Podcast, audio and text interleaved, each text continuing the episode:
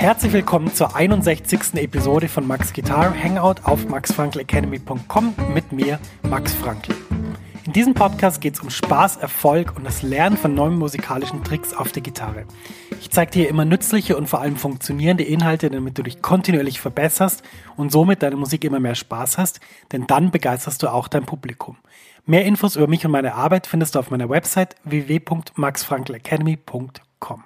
Kurze Pause, es geht gleich weiter mit deiner Podcast-Episode. Max ist hier aus der Zukunft und ich habe was für dich. Eine neue und kostenlose 90-minütige Mini-Lesson, die dir zeigt, wie du in Jazz, Funk, Soul und Blues super begleitest.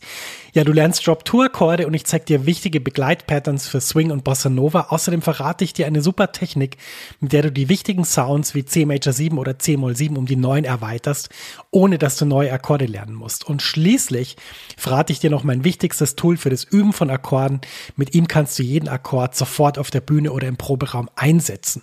Ja, ich habe so viele Fragen zum Thema Begleiten und Akkorde bekommen, dass ich diese Mini-Lesson wirklich voll gepackt habe mit dem, was ich weiß. Du kannst die auch so sofort anschauen. Die Mini-Lesson ist ein Video und das Coole ist eben, selbst wenn es jetzt nachts um vier ist, dann kannst du die jetzt anschauen und kannst damit deinen nächsten Schritt auf der Gitarre machen und das wäre doch echt super cool. Ja, ich würde mich riesig freuen, wenn du dich für die Mini-Lesson anmeldest. Du findest sie unter der Adresse www.maxfrankelacademy.com schrägstrich mini-lesson. Ich buchstabiere das mal kurz. www.maxfrankelacademy.com Schrägstrich M-I-N-I-L-E-S-S-O-N. Du findest den Link natürlich auch in den Show Notes dieser Podcast-Episode. Da kannst du einfach draufklicken und dann kommst du direkt zur Mini-Lesson. Viel Spaß damit und jetzt geht's weiter im Podcast. Super, dass du heute wieder dabei bist und zuhörst. Herzlich willkommen zu dieser Episode, in der ja wir über ein ganz wichtiges Thema reden, nämlich über die Vorbereitung eines Konzerts ich hoffe und äh, ich wünsche mir das, dass wir alle, die wir jetzt zuhören, dass wir äh, Musik machen und zwar nicht nur bei uns zu Hause, sondern auch in der Konzertsituation, also entweder in einem kleinen Club, auf einer Feier, in einem größeren Club, auf einer Tournee und so weiter. Denn äh, Musik ist ja naja, eine Form von Kommunikation, die mit dem Publikum auch passiert. Ohne Publikum naja, kann man trotzdem Musik machen, aber es macht halt weniger Spaß.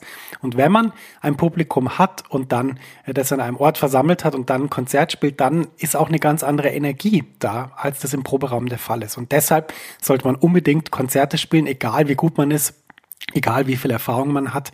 Man sollte auf die Bühne gehen und diese Sachen, die man da übt im Proberaum oder auch zu Hause, einfach mal in der echten Welt ausprobieren und schauen, wie die Menschen drauf reagieren.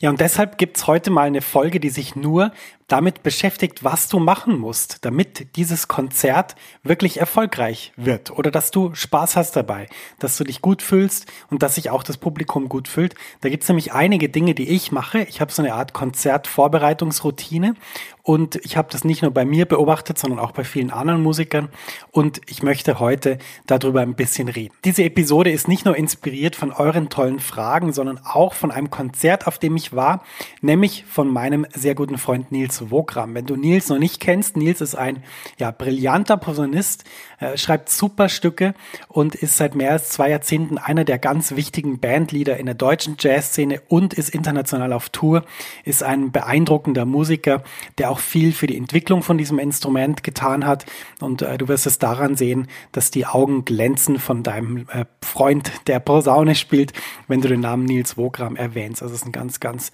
toller Musiker. Ich war auf seinem Konzert und ich habe da mal wieder gemerkt, um was es eigentlich in der Musik wirklich geht. Das klingt jetzt so ein bisschen hochtrabend, ist aber so gemeint. Und auch, was man für eine Routine haben muss, wenn man ein Konzert vorbereitet, damit einen Sachen nicht aus der Bahn werfen. Denn was so oft passiert auf einer Tournee, was mir auch schon auf der Tour passiert ist, irgendwas passiert mit dem Auto. So auch bei Nils. Irgendwas war mit dem Auto nicht mehr gut. Es gab eine Panne, man musste ein Ersatzauto organisieren und dann war natürlich der ganze Zeitplan über den Haufen geworfen. Es gab dann nicht mehr wirklich äh, Zeit für einen ordentlichen Soundcheck Das heißt, man musste dann mehr oder weniger gleich äh, aufbauen. Dann ging eigentlich schon das Konzert fast los. Und mir ist in der Situation aufgefallen, während ich dann das erste Set gehört habe, dass man den Musikern das überhaupt nicht anhört, diesen ganzen Stress. Die drei Stunden irgendwo auf einem, auf einem Rastplatz oder auf so einem Auto Reparierhof und äh, dann wahrscheinlich zu wenig gegessen und, und da rumgehangen und viel zu spät zum Gig gekommen und so weiter. Man hat das gar nicht gehört. Und ähm, ja, deshalb möchte ich heute ein bisschen drüber reden, was muss man machen, um sich auf ein Konzert so vorzubereiten, dass man einerseits, ja, so spielen kann, wie man das wirklich möchte und dass man andererseits auch mit solchen Widrigkeiten umgehen kann, ohne dass einen das aus der Bahn wirft. Heute also ganz wichtig fünf Tipps, wo es darum geht, wie bereitet man sich auf ein Konzert wirklich richtig vor. Mir ist natürlich bewusst, dass es für jeden ein bisschen anders ist, auch in jeder Situation. Manchmal hat man sehr viel Zeit vor einem Konzert, manchmal ist man super im Stress, weil noch tausend andere Sachen gemacht werden müssen. Die Steuer muss noch weg und äh, dann hat man vielleicht ein bisschen weniger Zeit zum Üben. Ist mir vollkommen bewusst, dass es für jeden anders ist und auch bei jeder Situation anders ist.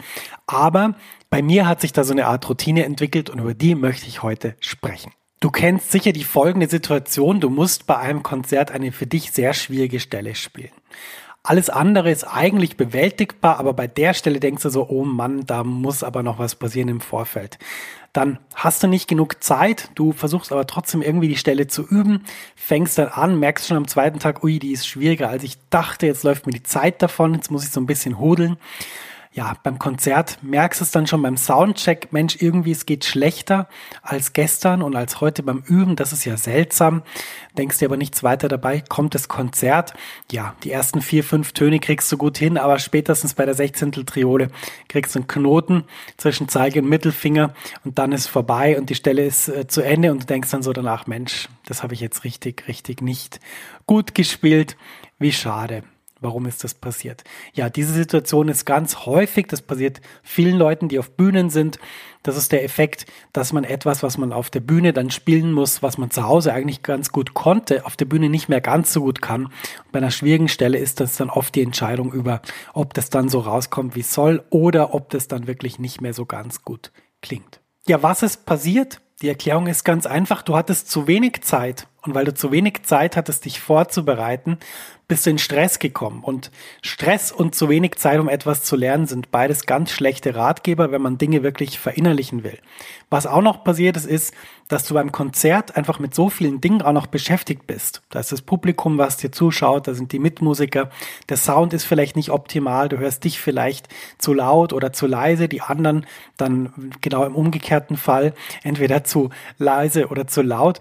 Und da merkst du schon, das sind viele Dinge, die einen dann irgendwie auch ablenken können von dem, was man eigentlich kann. Und das ist ein ganz, ja, wie soll man sagen, ganz gewöhnlicher Effekt, dass man eben bei Konzerten manchmal wegen der geteilten Aufmerksamkeit einfach schwierige Stellen nicht mehr so gut spielen kann, wie das zu Hause dann der Fall war. Um das zu verhindern, gibt es einen ganz einfachen Trick. Denn Oft ist es so, dass einfach eine erste Phase von Üben einfach nicht hilft, um über diesen Punkt hinauszukommen, wo man das wirklich mühelos abrufen kann. Denn es ist so, man hat eine Lernkurve, man, man schaut sich die Stelle an, man lernt sie immer besser, man kommt vielleicht an so einen Peak, aber das Problem ist, der Peak, der ist noch nicht weit genug oben, als dass man wirklich auch mit diesen ganzen Ablenkungen beim Konzert die Stelle dann einmal frei spielen kann. Für mich sieht es so aus, ich habe eine Überroutine, die geht zweimal drei Tage. Das sind also zwei Phasen. In der ersten Phase übe ich wirklich sehr intensiv die Stelle und schaue, dass ich da wirklich eine, eine gute Verbesserung hinkriege, dass ich sie dann wirklich sehr gut spielen kann. Dann lasse ich das ein bisschen liegen, meistens so zwei Tage, und dann übe ich die Sachen nochmal drei Tage. Und in diesen letzten drei Tagen hole ich mir die Routine und auch die, wie soll ich sagen, die innere Ruhe, damit ich diese Stellen wirklich abrufen kann. Das heißt, mit dieser zweiten Phase stelle ich eigentlich sicher, dass mir genau das beim Konzert nicht passiert, dass ich abgelenkt und überfordert bin. Und wenn du jetzt sagst, ja, okay, was machst denn du dann während dieser zweiten Phase?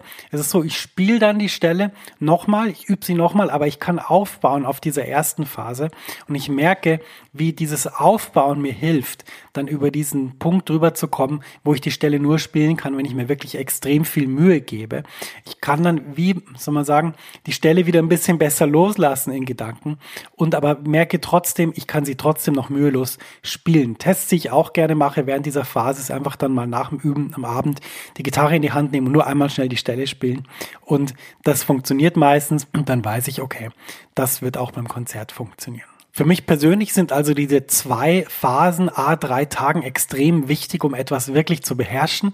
Falls du jemals Probleme hattest mit solchen Stellen, probier das mal aus. Ist wirklich ein Tipp, den ich dir sehr ans Herz legen kann. Für mich hat diese Routine wirklich sehr viel bewirkt und sehr viel geändert. Der zweite wichtige Tipp, den ich erzählen will, ist, dass ich vor einem Konzert immer überprüfe, ob mein ganzes Equipment funktioniert und ich auch schaue, welche Ersatzteile ich mitnehmen muss, damit es auch auf der Bühne der Fall ist, falls mal was kaputt geht.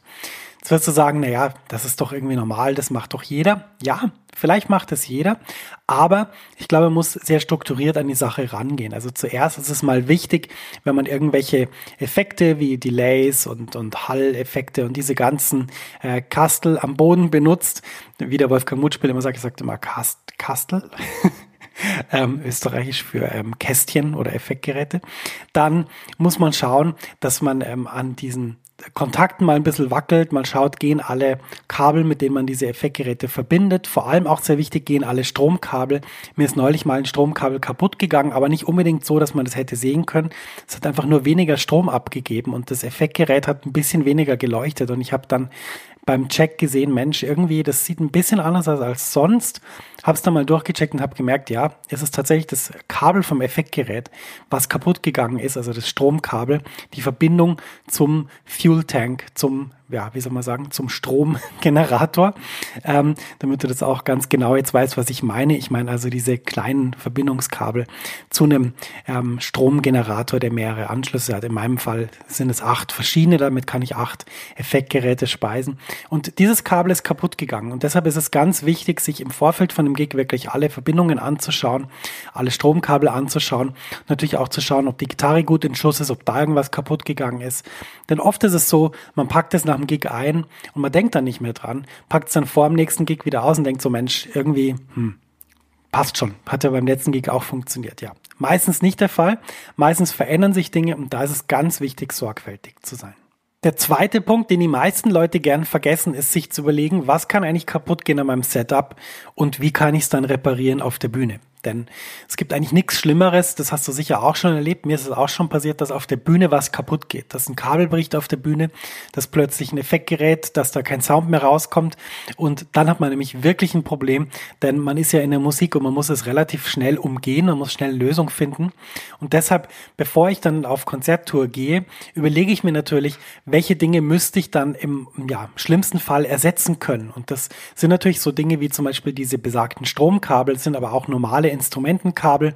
Es sind aber zum Beispiel nicht Dinge, die automatisch da sind, die der Techniker zum Beispiel hat. Also wenn ich weiß, da ist ein Techniker da, dann nehme ich kein Netzteil für diesen Stromgenerator mit, denn ähm, da weiß ich, das hat er mit Sicherheit, das ist an jedem zweiten von seinen Geräten auch dran. Wenn das kaputt geht, dann kann er mir eins leihen.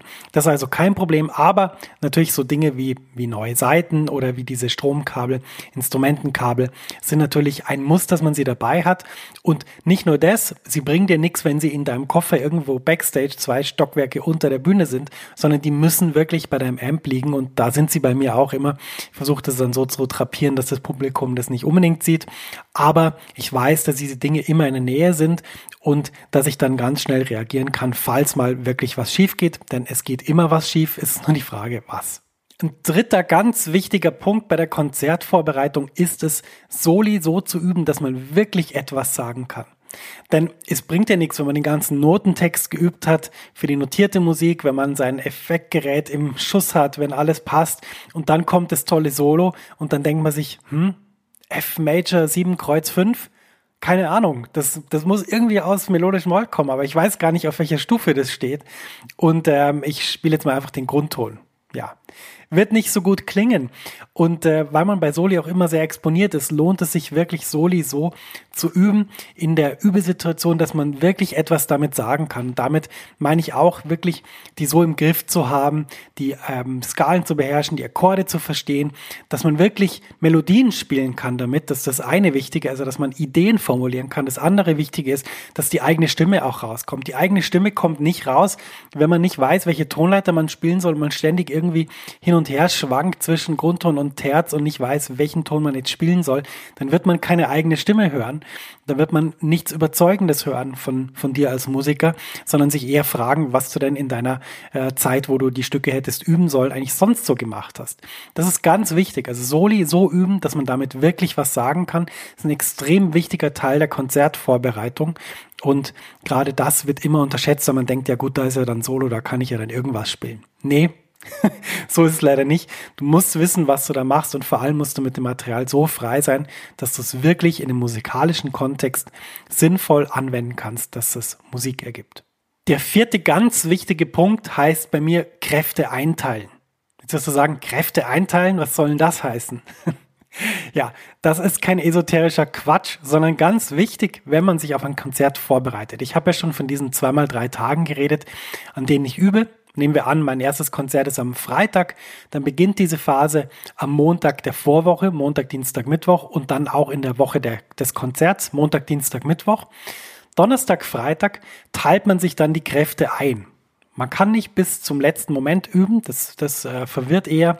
Man muss auch die Sachen irgendwie setzen lassen, aber nicht nur das, man muss sich auch überlegen, wie kann ich mich so auf dieses Konzert vorbereiten, dass ich dann wirklich in großer Form bin. Du kennst es aus dem Sport. Kein Sportteam würde am Tag vorm Konzert oder am Abend vorm Konzert ein zwei, zweieinhalb Stunden Training machen, äh, um sich dann nochmal voll zu verausgaben und dann am, am, Tag vom Spiel irgendwie zu merken, dass die Kräfte unten sind. Das macht niemand. Äh, ist auch in der Musik nicht sinnvoll. Das heißt, Donnerstag, Freitag, wenn Freitag mein erstes Konzert ist, versuche ich wirklich auch, ja, wie soll man sagen, gesund zu essen, gesund, äh, genug zu schlafen, äh, so äh, irgendwas zu machen, was mir gut tut, wo es mir gut geht als Mensch und wo ich dann auch das Gefühl habe, ich bin optimal vorbereitet. Mir ist klar, das geht nicht immer. Manchmal ja, kommt man einfach spät nach Hause, schläft lang, fühlt sich nicht gut, muss trotzdem abends wieder spielen. Selbstverständlich, die Situation habe ich auch schon ganz, ganz oft erlebt. Aber wenn ich den Optimalfall formulieren soll, dann würde ich sagen, teile dir deine Kräfte ein, schau, dass es dir gut geht, schau, dass du vielleicht nicht ähm, den, den Verstärker irgendwie, was weiß ich, sechs, sieben Stunden mit, mit dem Zug durch die Gegend schleppen musst, bevor du ein Konzert spielst. Das funktioniert meistens nicht. Man hat meistens irgendwo Schmerzen und fühlt sich nicht gut.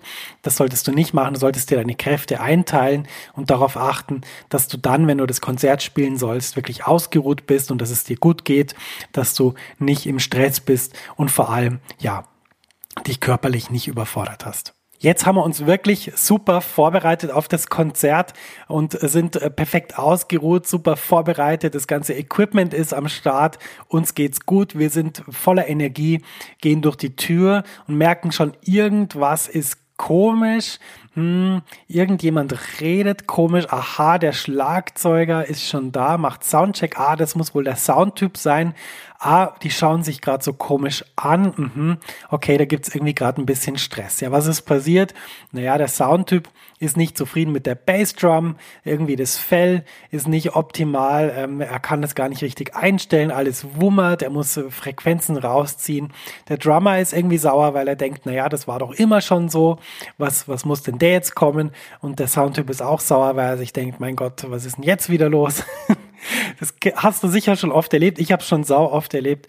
Und wenn das passiert, dann merkt man schon, ui, schwierige Stimmung. Und das wirkt sich aus auf die Musik. Das ist verrückt, wie sich solche Dinge auf die Musik auswirken. Aber ich kann dir sagen, das ist extrem, ja, wie soll man sagen, störend, wenn so, wenn es so Unstimmigkeiten gibt, ähm, gerade zwischen Soundtyp und, und Band, was manchmal vorkommt, leider, aber auch innerhalb der Band. Und deshalb mein wichtigster Tipp so für die Konzertvorbereitung, sei dir bewusst, dass man eine positive Energie braucht, um ein Konzert gut spielen zu können. Und falls es irgendwelche Sachen gibt, die diese positive Energie ein bisschen vermindern, dann setz dich dafür ein, dass das nicht passiert. Versuch äh, irgendwie zu intervenieren, versuch gute Stimmung zu verbreiten, sei einfach ein fröhlicher Mensch auf der Bühne beim Soundcheck, davor in der Vorbereitung ist ganz, ganz wichtig, denn diese positive Energie, die wirkt sich auf die Musik aus und nicht zuletzt, deshalb sind auch Musiker so beliebt, die immer gut gelaunt sind. Es gibt so Sidemen, die spielen jetzt nicht unbedingt besser als die anderen, aber die machen so eine gute Stimmung, die bringen so einen guten Vibe in die Musik und in die Band, dass die einfach sehr beliebt sind. Und deshalb sei einfach im, im Rahmen von diesem Konzert in der Vorbereitung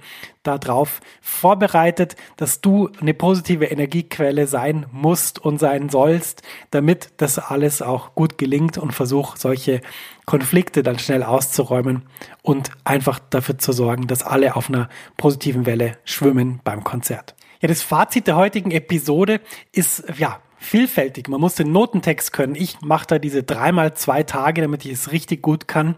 Dann sollte man natürlich schauen, dass das ganze Equipment funktioniert, Ersatz mitnehmen, sich überlegen, was kann kaputt gehen, was kann ich nicht ersetzen. Natürlich die Soli so üben, dass man wirklich etwas sagen kann, sehr, sehr wichtig.